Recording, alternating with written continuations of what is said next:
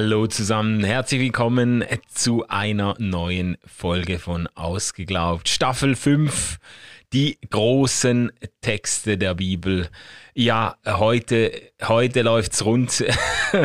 Wir ähm, haben uns eine ganz, ganz große, schillernde Figur vorgenommen. Stefan, äh, worüber sprechen wir heute? Wir sprechen über den König David. Ähm, der ist ja eigentlich bekannt, weil er eine andere große Figur zu Fall gebracht hat, nämlich den Goliath, also die David- und Goliath-Geschichte. Ja. Ähm, darauf werden wir heute nicht besonders eingehen. Ähm, wir werden uns einer etwas schlüpfrigeren, ähm, dunkleren Seite von David widmen und über David und Bathseba sprechen. Eine andere ganz, ganz wichtige Geschichte, auch in der Kunstgeschichte ähm, oft rezipiert. Ja, ja. Also Stefan hat sich da durchgesetzt. er fand dann irgendwie Sex and Crime doch noch spannender als, als nur Crime und als Gewalt. Nur Crime. Genau. Ja, ähm, vielleicht zu äh, David, der ja gemeinhin so König David genannt wird. Da ist erstmal gar nicht so sicher, ob er das hauptsächlich überhaupt war. Also jedenfalls, David muss so um 1000 vor Christus gelebt haben.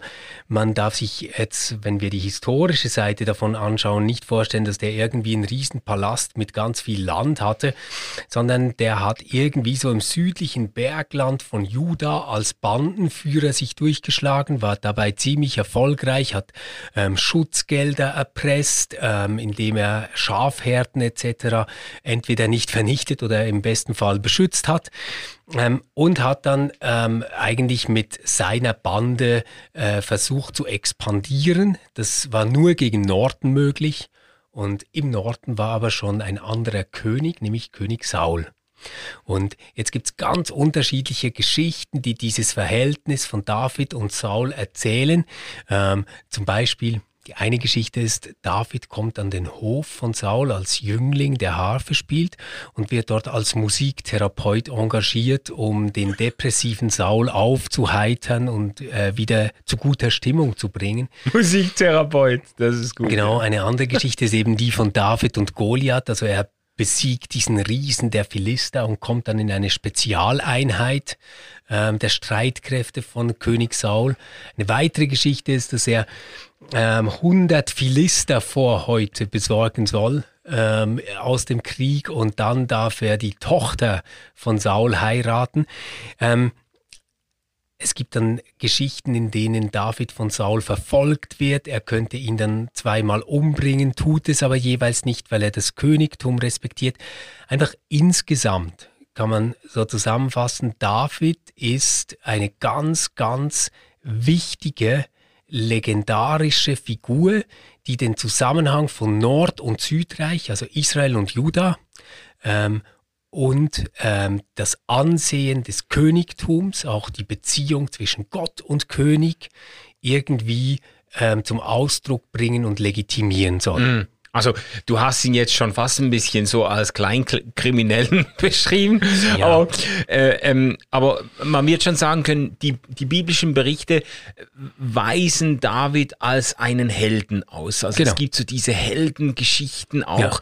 David, der da mit seinen 30 Helden herumzieht und die Konan der barbarmäßigen Abenteuer durchzieht. Also das liest sich auch wahnsinnig aufregend, ist, genau. könnte Vorlage für ein eine, für eine äh, TV-Hollywood-Umsetzung sein.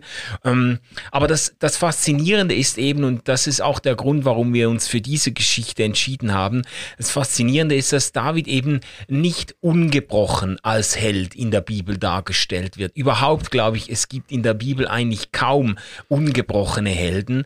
Ähm, er, er, es wird zwar seine Tapferkeit gerühmt, er erscheint an manchen Stellen wirklich wie so eine eierlegende Wollmilch Milchsau, der kann irgendwie alles. Der ja, ist ein großartiger ja, Musiker, genau. Dichter, aber auch ein Kriegsherr, ähm, genau. Ähm, ein geschickter Machtpolitiker. Das oder? ist, er ist ein, ein, ein Held mit einer feinen Seite, mit einer poetischen Seite und so, also ein Mensch zum Verlieben und äh, gleichzeitig wird aber auch ganz schonungslos von seinen äh, Schwächen berichtet und eine der, ähm, der wichtigsten Beisp äh, Texte dazu ähm, äh, nehmen wir uns heute vor.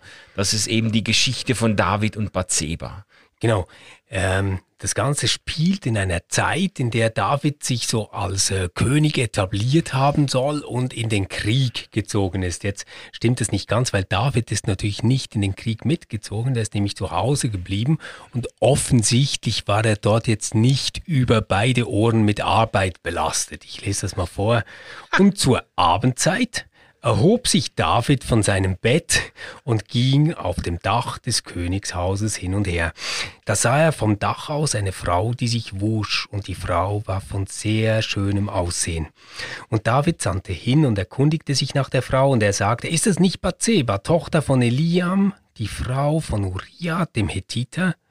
Und David sandte Boten und ließ sie holen, und sie kam zu ihm, und er schlief mit ihr, Sie aber reinigte sich gerade von ihrer Unreinheit, dann kehrte sie zurück in ihr Haus. Ja, also knapper könnte man das ja nicht beschreiben, fast schon lakonisch wird hier beschrieben, ja, der hat sie gesehen, er hat sie genommen. Ähm, er wusste, dass sie eigentlich äh, Urias Frau ist, oder? Genau. Aber das hat ihn nicht äh, gehindert, seinen fleischlichen Lüsten nachzugehen und danach ging sie zurück in ihr Haus. Gut. Genau.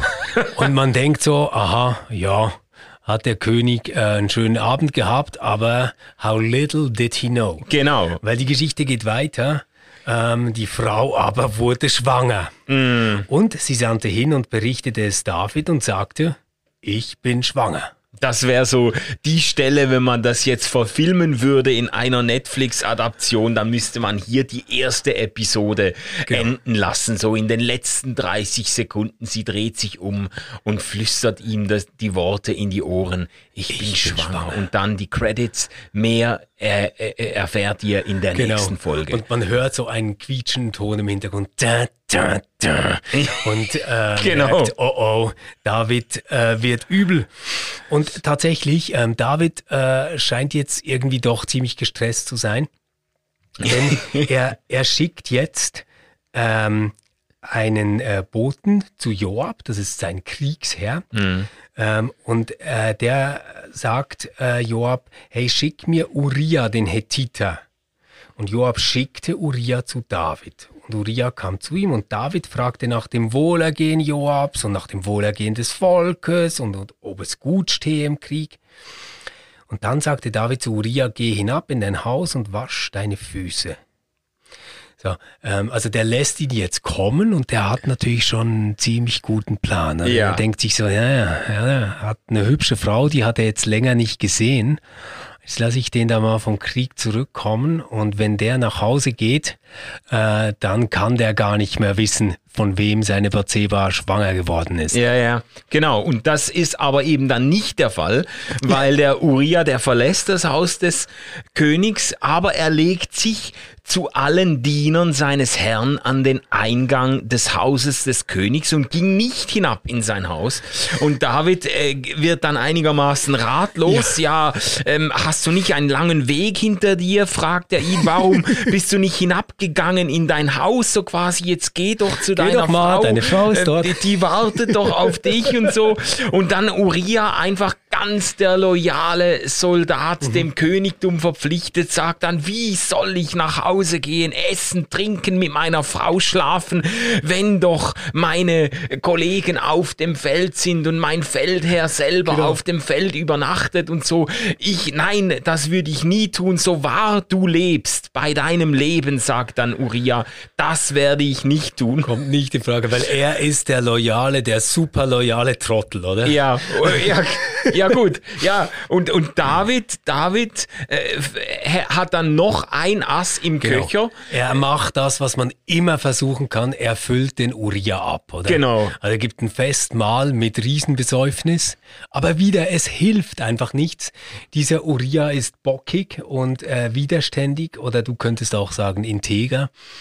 Ähm, und der ja. nächtigt wieder bei seinen Jungs, weil es ist ja Krieg und er will sich da keine Privilegien rausnehmen. Ja, und dann kommt die nächste Eskalationsstufe. Genau, jetzt merkt David, hey, nicht mal der Wein hilft. Ähm, jetzt muss ich zu anderen Mitteln greifen.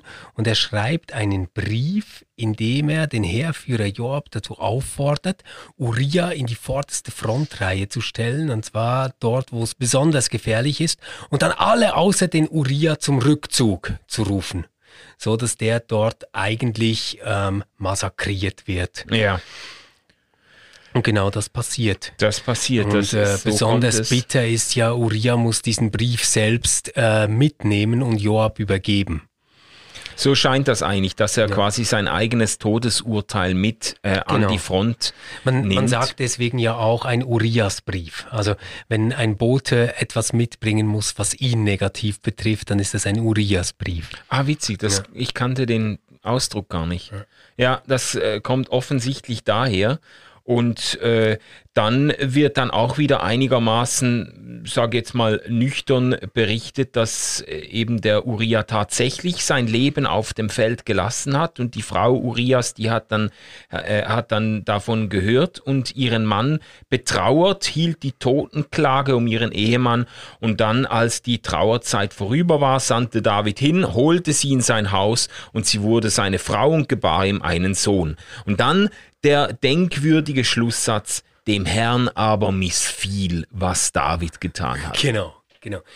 Ja, und ich, ähm, ja, man kann das ja offen sagen, oder ich wollte unbedingt über diese Geschichte sprechen, weil ich glaube, dass sie abseits von dieser ganz normalen Interpretation, die jetzt irgendwie eine moralische Perspektive auf den Ehebruch etc. Mhm. legt uns eigentlich noch eine viel tiefere Wahrheit mitzugeben hat über das, wie wir uns in Schuld verstricken. Ja. Es ist ja nicht so, dass, dass äh, David jetzt irgendwie ähm, mit Bathseba schläft und dann heißt es, und das missfiel dem Herrn. Mhm. Vielleicht missfällt es dem Herrn auch, das will ich gar nicht bestreiten. Aber das ist noch nicht die Katastrophe. Mhm. Die Katastrophe scheint sich irgendwie ähm, wie in einem Drama, das auf ein ganz, ganz böses Ende zulaufen muss, äh, zu ereignen. Und zwar, weil es mit jedem Versuch Davids ähm, zu kaschieren, was er getan hat, immer wie mehr eskaliert. Ja. Oder ich stelle mir das auch vor, gell, dann holt er also den Uriah nach Hause aus dem Krieg und äh, verhält sich da quasi wie ein kleiner Zuhälter, oder? Der die ganze Zeit sagt, hey, willst du nicht mal zu deiner Frau gehen? Geh doch mal zu deiner Frau. Äh, möchtest nicht zu deiner Frau gehen? Da wird sich doch der Uriah wahrscheinlich gedacht haben, hey, was ist mit dem los? Hat der kein eigenes Privatleben etc.?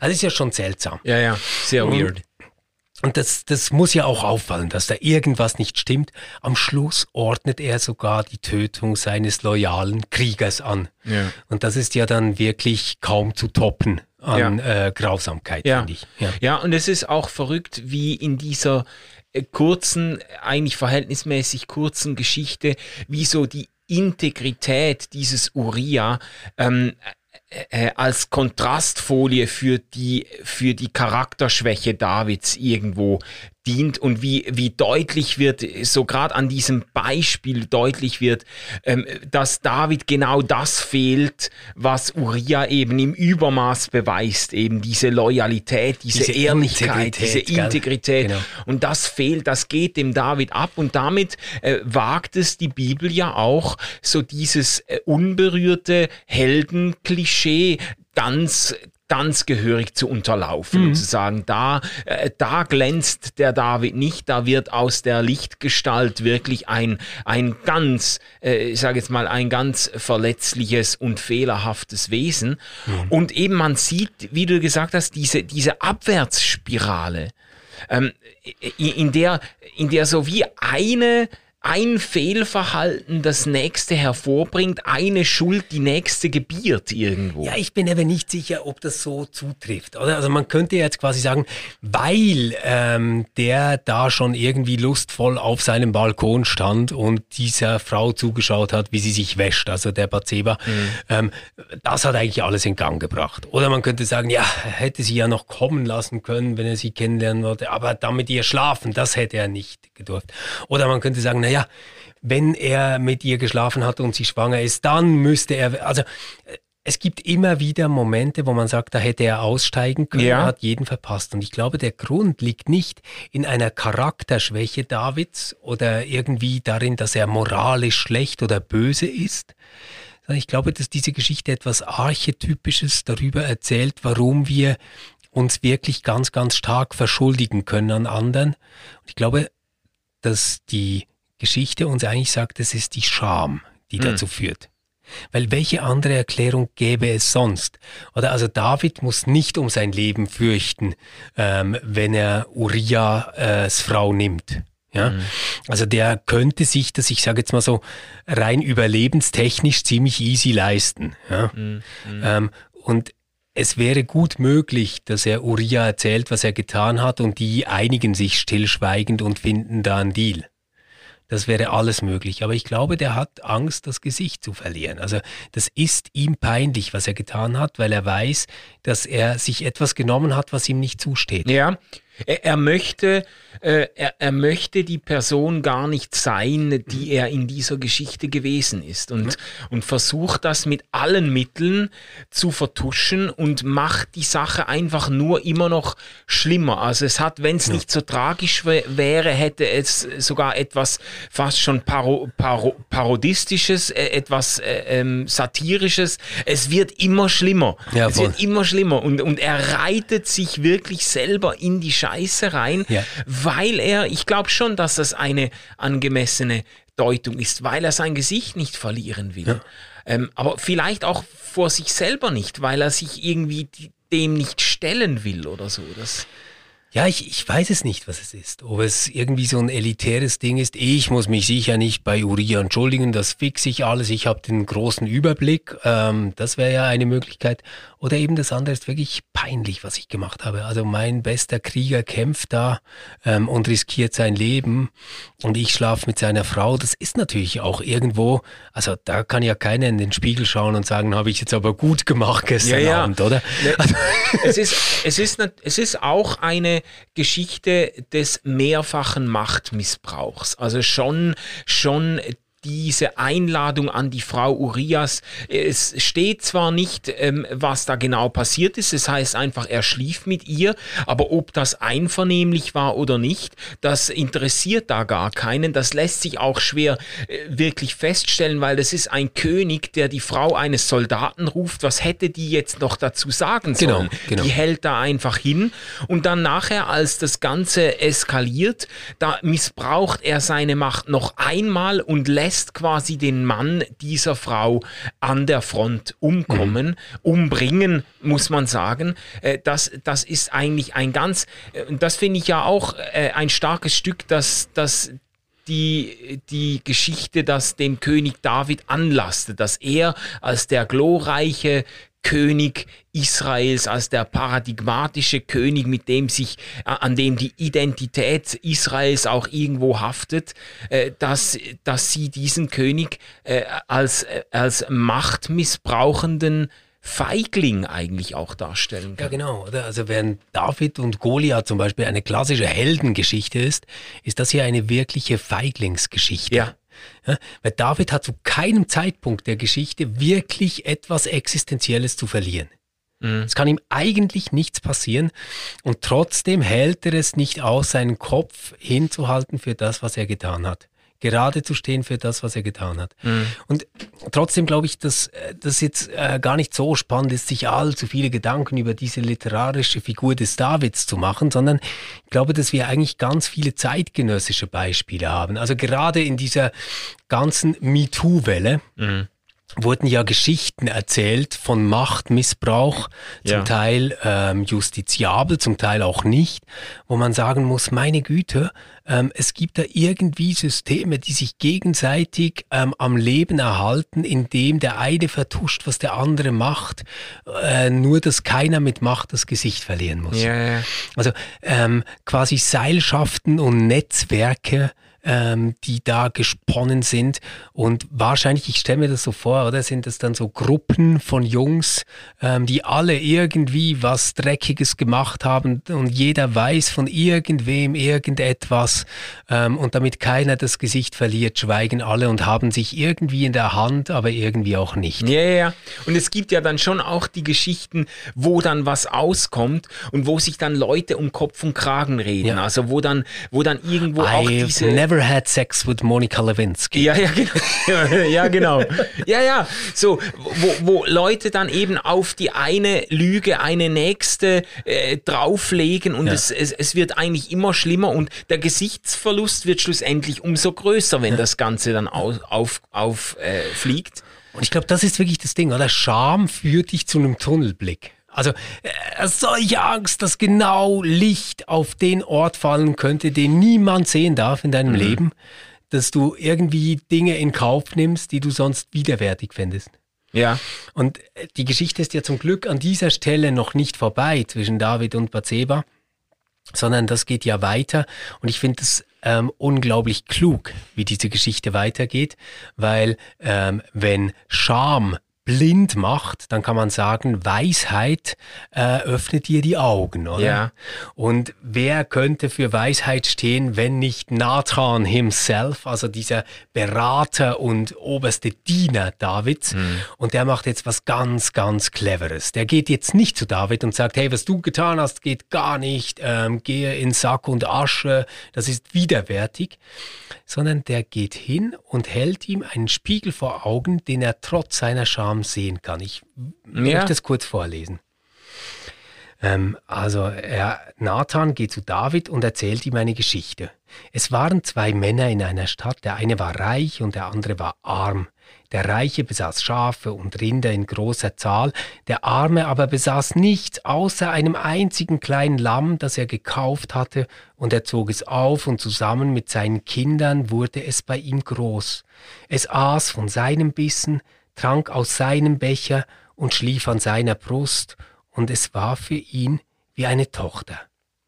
Da kam ein Besucher zu dem reichen Mann, und diesen reute es, eines von seinen eigenen Schafen oder Rindern zu nehmen, um es für den Reisenden zuzubereiten, der zu ihm gekommen war, und so nahm er das Lamm des armen Mannes und bereitete es für den Mann zu, der zu ihm gekommen war. Und was jetzt geschieht, oder, ist genial. Da entbrannte der Zorn Davids heftig über den Mann, und er sprach zu Nathan, so wahr der Herr lebt, der Mann, der das getan hat, ist ein Kind des Todes. Ja, das ist, das ist meine Reaktion. Also eine erstaunliche Empathie von David auch mit ja, dieser Geschichte. Er hat ein großes Gerechtigkeitsbedürfnis ja, ein und einen großen Gerechtigkeitssinn, ja. Ja, und, und, und auch ein sehr, sehr aufbrausendes Temperament offensichtlich. Also der hat, der hat da das Todesurteil gesprochen über diesen diesem reichen Mann, der im Überfluss äh, lebt und dann dem Armen noch das Letzte wegnimmt. Aha. Und Nathan sagt dann, du bist dieser Mann. genau, genau. Ja, ja. Also das ist natürlich, man kann das natürlich auch so lesen, dass, dass Nathan äh, äh, sich eine Möglichkeit gesucht hat, die ihm selber nicht den Kopf kostet, weil man ja nicht weiß, wie David auf eine direkte Konfrontation reagiert hätte. Auf jeden Fall ist es äh, ausgesprochen geschickt, weil David das Urteil über sich selbst mhm. gesprochen hat mhm. damit. Er hat sich, er hat sich selbst verurteilt und hat deutlich gemacht, dass er nicht einmal nach seinen eigenen Maßstäben zu leben Leben äh, bereit oder fähig ist. Und, ja. und äh, das, äh, wie soll ich sagen, das ist eine Anschuldigung oder eine Einsicht, die man eben am besten selber hat und nicht von jemand anderem einfach aufgetischt kriegt. Mhm, mhm. ja. Und ich, ich glaube, dass ähm, gerade ähm, unter dem Zustand der Scham wir es manchmal nicht ertragen, uns wirklich uns selbst ähm, uns auszusetzen. Ja. Also man kann dann eben nicht einfach in den Spiegel schauen, die eigenen Fehler sehen und ja. sich freimütig einräumen. Vielleicht braucht es dann manchmal sowas wie Geschichten von anderen, um sich darin wiederzufinden. Und mhm. ich bin ganz sicher, dass ähm, die Davids-Geschichte mit Bathseba ähm, auch schon für ein paar mächtige Männer eine gute Geschichte war, um sich selbst darin wiederzufinden. Ja, ja. Ähm, was was mir, was mir auffällt dabei ist, dass David ähm, dann aber gar nicht versucht, das irgendwie, wie soll ich jetzt sagen, von sich zu weisen. Also mhm. als Nathan sagt, du bist dieser Mann, da kommt kein Impuls mehr, das abzustreiten oder ja. zu sagen, er war doch eine ganz andere Situation, ging ja gar nicht um ein Lamm, ja, ja, ist ja gar keiner zu Besuch gekommen, oder? Also all das tut er nicht. Mhm. Er versucht das gar nicht mehr zu relativieren, sondern er hat dieses Evidenzmoment gehabt, mhm. in dem er erkannt hat, da ist etwas wirklich Ungerechtes passiert und dann trifft sie ihn wie der Schlag und er sieht, shit, das war wirklich ich. Ja. Ja, und, und er, äh, also er ist quasi seiner Schuld überführt oder er äh, lässt sich überführen. Und äh, dann folgt ja auch eigentlich eine, wie sagt man dem, eine Geschichte der Umkehr auch. Also David tut dann ja Buße wirklich vor Gott und muss zwar die Konsequenzen seiner Taten tragen, aber. Ja, das muss man vielleicht noch ein bisschen erklären, oder? Weil es klingt jetzt erstmal so, als würde der eigentlich ziemlich straflos ausgehen. Was ja dann passiert ist, das Kind, das Bathseba zur Welt mhm. bringt, mhm. ähm, wird krank und stirbt. Und das ist quasi die Strafe, ähm, die David jetzt zugemessen wird darin, weil er bereut und einsieht, verschont Gott sein Leben, aber das Kind darf nicht leben. Ja. Ja. Und das ist ja eigentlich ein mega grausamer Gedanke. Ich glaube nur, man muss sich wie klar machen, dass halt, ja, jetzt auf diesem Erzählhintergrund die Kinder äh, halt wie die Frau ähm, eigentlich so Besitz sind äh, dieses äh, Mannes, oder? Ja. Also der nimmt ihm jetzt etwas weg, was ihm viel bedeuten würde. Mhm. Ähm, und auch da wieder, oder zeigt sich Davids Pragmatismus. Also als ihm das angekündigt wird von Nathan, dass dieses Kind sterben wird, fängt ja David an zu fasten und er geht in Sack und Asche ja. und versucht alles, um Gott zu beschwichtigen. Mhm. Und als das Kind tot ist, was macht er? Ähm, er trauert, sitzt an den Tisch und isst. Und dann sagt man, wie, wie kannst du nur, David? Jetzt hast du so lange getrauert, als dein Kind noch gelebt hat. Und jetzt, wo es tot ist, ähm, isst du hier ein Festmahl. Und dann sagt er, ja, ich habe versucht, Gott zu beschwichtigen, aber jetzt, wo das Kind tot ist, kann ich auch wieder essen. Ja. Ja. Das, das sind schon, äh, ja, ich, ich erzähle das deswegen, weil, weil für mich ist wichtig, irgendwo auch zu sehen, David ist nicht einfach nur ein mega charmanter Alleskönner, mhm. der jetzt irgendwie nach unseren Maßstäben so ein richtiger Held ist, den man mag und mit dem man mitfiebert, sondern das ist auch ein eiskalter Pragmatiker. Ja, also eiskalt. Ähm ja, ich finde das, ich das eigentlich auch konsequent, wie er das macht. Ich finde das ja bemerkenswert, dass er überhaupt versucht, den Beschluss Gottes noch einmal umzustimmen. Das hat ja auch äh, ganz äh, tiefgreifende Konsequenzen im Blick auf das Gottesbild, das David, das mhm. David mhm. mitträgt. Also dass er offensichtlich der Überzeugung ist, dass äh, wenn Gott etwas sagt oder auch apodiktisch ankündigt, dass damit noch lange nicht die Diskussion beendet ja. ist, sondern dass man da vielleicht noch was rütteln könnte. Vielleicht. Und, äh, und dann, als es dann, als er dann definitiv merkt, da lässt sich nichts mehr machen, dann lässt er, dann lässt ja. er dann auch los, ja. ja. Aber ich, ich würde eigentlich gerne bei diesem Charme-Moment nochmal ähm, äh, noch äh, stehen bleiben oder tiefer graben, weil ich das doch interessant finde und auch plausibel finde, dass diese Geschichte etwas mit Scham zu tun hat und dass die Art und Weise, wie wir uns auch heute äh, manchmal irgendwo in einer Spirale von ähm, Verfehlungen oder äh, von Lügen oder von Versuchen, irgendwie Dinge äh, von uns äh, unter der Oberfläche zu halten, verstricken, ähm, dass das oft damit zu tun hat, dass wir das Gesicht nicht verlieren wollen. Mhm. Und ich finde es äh, spannend auch im Blick auf so gewisse Verengungen dessen, was man eben äh, mit dem Evangelium, äh, mit dem der christlichen Botschaft verbunden hat. Man hat das oft so geframed, das Evangelium ist eine Geschichte, die uns erzählt, wie wir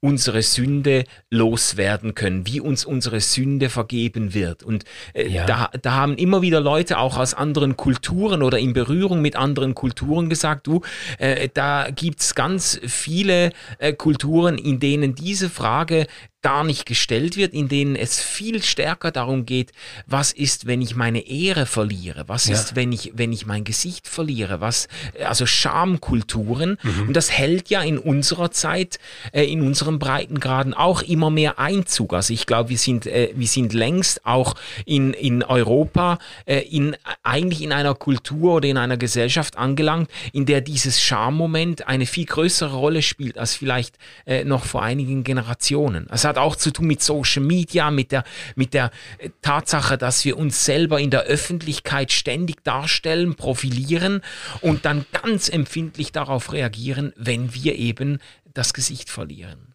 Mhm. Ja, und da könnte man sich ja schon fragen, gibt es denn irgendwie etwas an der biblischen Botschaft, das jetzt hilft, mit dieser Scham umzugehen. Oder? Ja. ja. Ich glaube, was ähm, ja, so ein Schlüssel dazu ist, ist, dass wir von irgendwoher nochmal anders bestimmt sind als durch das, was wir tun. Ah, ja. Also ich, ich habe das Gefühl, die Scham bei David ist deswegen so groß, weil er in diesem Moment ganz gefangen ist von dieser Idee, dass er während Krieg war und sein Soldat gekämpft hat, er ihn, ich, ich sage es jetzt mal so, beraubt hat. Mhm. Dass er da was Hinterhältiges gemacht hat. Und ich glaube, dass ihm ähm, in dem Moment nicht bewusst ist, dass er auch über etwas anderes bestimmt ist und bestimmt sein kann als darüber. Mhm. Und was, was tut er? Er flüchtet sich in die Macht, also in das, was er selbst tun kann, yeah. um das Bild aufrecht zu erhalten von dem, der er eigentlich sein möchte. Ähm, und das geht natürlich ganz, ganz furchtbar schief und ähm, führt auch dazu, dass er jedes Mal, als er die Gelegenheit nicht äh, hat, nicht aussteigen kann. Mhm. Oder ich stelle mir das so vor in der Geschichte, der betrinkt sich jetzt also mit dem Uriah, also gibt da ein Fest, oder damit er ihn doch noch in das Schlafzimmer seiner Frau kriegt. Ähm, das wäre doch auch so ein Moment, wo man sagen könnte, Mann, du Dickkopf, weißt du, warum ich das eigentlich alles gemacht habe? Hör mal, ich habe wirklich Mist gebaut. Ja. Und man würde doch denken, das müsste einem Menschen viel leichter fallen, als das Leben eines Unschuldigen extra zu opfern. Müsste ja, man ja. eigentlich denken. Aber ich glaube, dass, dass es Situationen gibt, in denen wir so davon abhängig sind, ähm, wie wir wahrgenommen werden in unserem Handeln von anderen, dass es kaum eine Grenze gibt von dem, was wir zu tun bereit wären. Mhm. Also ich meine, Präsidenten bezahlen Anwälte und Schweigegelder an irgendwelche Stripperinnen, damit es nicht auffliegt. Menschen äh, leisten einen Meineid vor Gericht, ähm, weil es ihnen so peinlich ist, dass etwas auffliegen könnte. Äh, ja, das, das sind einfach äh, furchtbare Dinge, die nicht deswegen gemacht werden, weil quasi die erste Tat zur nächsten führt. Das glaube ich ihm nicht. Ich glaube, gerade das erzählt diese Geschichte nicht.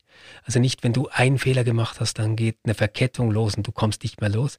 Ich glaube, du machst einen Fehler und die Scham für diesen Fehler, dieses fixiert bleiben auf das, was du falsch gemacht hast, mhm die macht dich quasi handlungsunfähig und dann geht der Mist los. Ja, ich würde auch nicht sagen, dass damit quasi ein Automatismus in Gang gesetzt wird, der dich dann, der sich dann quasi äh, von selbst in die Tiefe schraubt, sondern dass man dazu eine ganze Menge von Ausstiegsmöglichkeiten übersehen oder ignorieren muss, dass man dazu eigentlich die Gelegenheit strategisch abweisen muss, sich selbst in die Augen zu sehen und dazu zu stehen, was man getan hat. Und wenn man, wenn man, wenn man versucht, eben das immer zu überdecken, dann dann reitet man sich immer tiefer in die Schoße hinein. Mhm. Und ich finde das interessant, wie du das ausgedrückt hast, weil ich denke, das wäre schon ein, auch ein Evangelium, eine gute Botschaft für eine schambehaftete Welt oder für eine Schamkultur,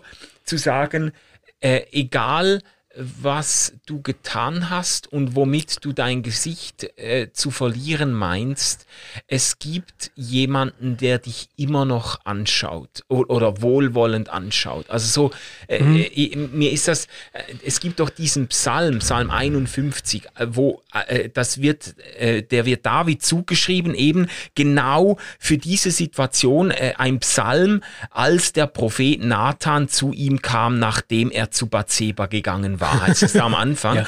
Und da betet er doch dieses berühmte Gebet, wo er dann, wo er dann zuerst natürlich äh, Buße tut und sagt, schaffe mir ein reines Herz, ähm, gib mir einen neuen Geist und dann sagt er, verstoße mich nicht von deinem Angesicht. Und ja. ich finde das spannend, weil, ja. weil ich glaube, das ist eigentlich die Erfahrung, die David dann machen durfte, dass Gott ihn eben nicht von seinem Angesicht verstößt, selbst wenn er solche Dinge tut. Und er hätte dazu stehen können und sehr viel Unheil von sich und anderen fernhalten können, wenn er, wenn ihm das klar gewesen wäre. Gott, Gott äh, genau. wird es ist, immer noch ansehen. Es ist wahrscheinlich eben die Angst, oder die zu wirklichem Mist geführt hat ja. bei, bei David. Also die Angst, ähm, das Gesicht zu verlieren ähm, vor Gott und den Menschen nicht mehr Bestand haben äh, zu können. Ja. Ich habe vorhin als du angefangen hast mit diesem Gedanken ähm, der Scham mhm. und der Ehre, muss ich auch ein bisschen schmunzeln, weil eigentlich sich ja die Christen, also ich meine jetzt die Christen etwa vor 2000 Jahren rund, ja. Ähm, die haben sich ja wahrscheinlich so ziemlich die lächerlichste Figur ausgesucht, ähm, auf die man setzen oder an die man glauben konnte, oder mit dem Gekreuzigten. Ja. Also ich meine, einer, der gekreuzigt ist, der ist jetzt wirklich unten durch. Ja. Also der hat alles Ansehen verspielt, das ist die größte Peinlichkeit, die es gibt, oder? Ja. Und dann zu behaupten, ja, also der, der da am Holz gehängt ist, der ist nicht verflucht, wie er meint, ne? Ähm, sondern das ist der leibhaftige Gott, dem alle Macht ähm, auf, dem, auf der Erde und im Himmel gegeben ist. Ja. Das ist eine Verrücktheit sondergleichen. Ja, ja. Ja, da wird eigentlich der, der, der vor aller Augen eh als ehrenlos ausgewiesen wurde, für den man sich nur schämen kann, ja. der wird jetzt als äh, äh, der lebendige Gott äh, ähm, verehrt. Also das ist schon. Du machst das peinliche Maskottchen zum Captain, oder? Ja, ja. Das ist, das ist verrückt und das ist, äh, das sagt ja auch etwas aus von der, von der, von der Kraft, die, ähm, die eben in dieser, in dieser Geschichte, in dieser Geschichte auch steckt, also in dieser Jesus-Geschichte meine ich jetzt. Mhm. Und wie, wie diese ganzen Prinzipien von Scham, von Beschämung, von Gesichtsverlust dann irgendwo auf den Kopf gestellt werden oder überboten werden. Ja, und ich glaube, halt, da gibt es den großen Unterschied ähm, zwischen dieser Davidsfigur und der Jesusfigur ähm, angesichts der drohenden Beschämung. Ja. Also ähm, David tut das, was wir alle tun. Und ich glaube, was ich mhm. auch immer noch tun würde, mhm. ähm, wenn ich von Scham bedroht wäre. Ja. Ich versuche zu handeln, mich dem zu entziehen, ähm, mir irgendwie eine gute Ausgangslage zu verschaffen, damit das nicht auffällt, damit man das nicht sieht. Ja? Und Jesus ähm, geht den total anderen Weg. Also der weiß, er wird jetzt verhaftet, ihm wird der Prozess gemacht, er wird gekreuzigt, aber er wehrt sich nicht. Mhm. Er versucht nicht mal ähm, besonders schlaue Antworten zu geben oder sich zu rechtfertigen. Ähm, er nimmt das hin und das äh, könnte ich jetzt so quasi als ähm, ja, aus einer christlichen Glaubensperspektive heraus auch irgendwo als Hinweis darauf sehen, dass er seine Identität an einem ganz anderen Ort gesichert ja. weiß, als in dem, was die Leute gerade so reden und wie die Weltgeschichte vielleicht über ihn urteilen wird als ja, Gekreuzigter. Ja. ja. Ja, finde ich sehr stark und ist auch etwas, was ich mir gerne auch nochmal hinter die Ohren schreibe, schreibe, weil ich nämlich so, also ich weiß nicht, ob du das kennst, aber es gibt so, doch diese Momente im Leben, wo man sich einfach so richtig blamiert, wo man irgendwo ja. einfach zur falschen Zeit die falsche Frage stellt ja, oder einfach wirklich das Gefühl hat, jetzt, jetzt habe ich irgendwie das Gesicht verloren ja. und ich könnte dir einfach aus dem Stand einfach zehn Beispiele nennen, äh, die mir immer wieder nachgehen und in den unmöglichsten letzten Momenten dann wieder wie so ein innerer Film ablaufen. Ähm, also Dinge, die dir passiert ja, sind, oder Ja, was? die mir passiert sind. Und ich muss, ich, ich merke, ich muss das dann, muss dann, das dann wie wieder loslassen ja. und sagen, ja, meine Fresse, äh, das passiert halt. Dann, dann, dann hast, haben die halt gedacht, du wärst viel doofer, als du vielleicht wirklich bist oder, oder keine Ahnung oder, äh, ja. ja, aber da, da muss ich dann die, die Geschichten dann irgendwie wegweisen und muss mir das dann auch immer wieder einreden. Du bist mehr als die Summe dieser Geschichten. Sehr schön. Sehr schön. Wunderbar. Ja. Ähm, sind es so Schamgeschichten vor Publikum? Ja, ja, das auch. Ich habe natürlich auch The Preacher's Nightmare habe ich immer wieder gehabt. Also diese Albträume, in denen man dann vor auf die Kanzel tritt, die Gemeinde begrüßt und dann nach unten schaut und merkt, man, merkt dass man keine Hosen an, anhat. Oder, gut, auf der Kanzel ist es nicht so schlimm. Ja, gut, ja, gut, wir hatten so Plexiglaskanzeln, das war dann nicht so vorteilhaft. Ähm, äh, oder wo man einfach eben der, der Albtraum, man, man, man steht vor den Leuten und merkt, ich habe gar nichts vorbereitet. Ich habe ich hab irgendwie, ich habe kein Skript, ich, hab, ich weiß gar nicht, was ich sagen soll. Ähm, und dann wirklich so das Gesicht verliert. Aber äh, ich habe, das sind Albträume. Ich habe auch äh, Dinge wirklich erlebt, wo ich dann gemerkt habe, da hast du dich jetzt nicht von der besten Seite mhm. gezeigt. Mhm. ja, ja. Ja, mir ist das ähm, erst gerade passiert im Bus. Das sind ja im Moment so Covid-Bedingungen. Ja. Und man muss sich ja nicht extra nahe kommen. Ja. Und ich stand da und war noch am Telefonieren mit einer Hand, also hatte schon meine Maske auf alles und merkte einfach, dass mich immer jemand in den Rücken stößt und der Bus war wirklich halb leer. Ja. Und dann ähm, äh, halte ich mir das Telefon weg vom Gesicht, drehe mich um und schnauze die Person an und sage so, hey, es reicht jetzt wirklich, oder? Und merke in dem Moment, dass diese Person ziemlich sicher geistig behindert ist. So. Und ich habe das einfach so laut durch den ganzen Bus gesagt. Oh nein. Und das war mir so mega peinlich, oder? Weil, ja. weil, es war ganz offensichtlich, ich bin der Arsch, oder? Ja, ja. Also so ganz klar. Ja, ja, genau. ja. Scheibe. Ja, ja, solche Dinge.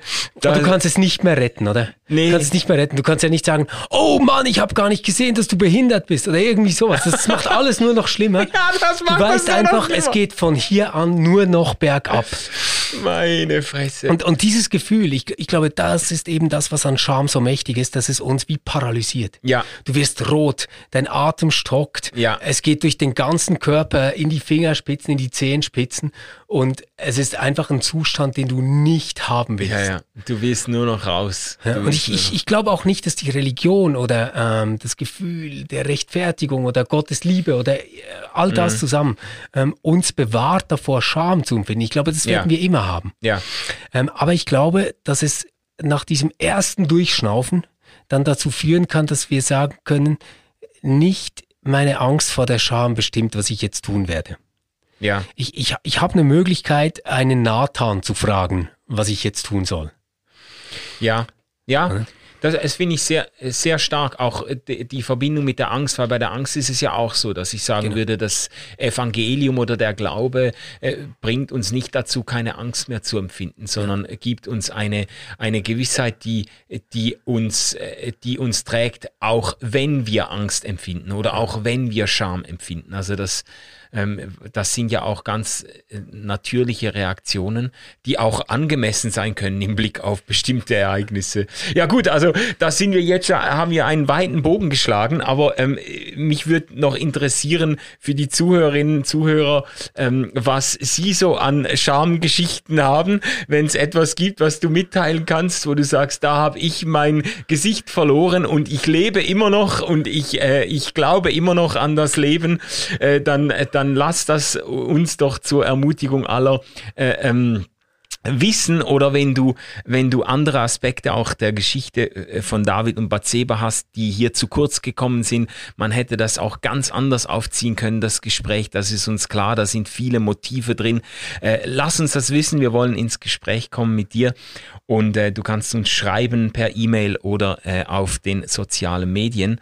Nächstes Mal, worüber sprechen wir nächstes Mal? Das nächste Mal sprechen wir über die Job-Geschichte und die Frage, ähm, die darin vorkommt, wie ähm, muss ich mir das eigentlich denken mit einem Gott, der über alles regiert und Ungerechtigkeit, die selbst den Gerechtesten widerfahren kann. Ja, da haben wir uns was vorgenommen.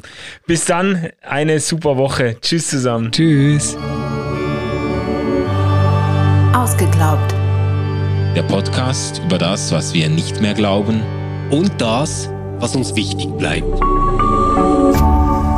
RefLab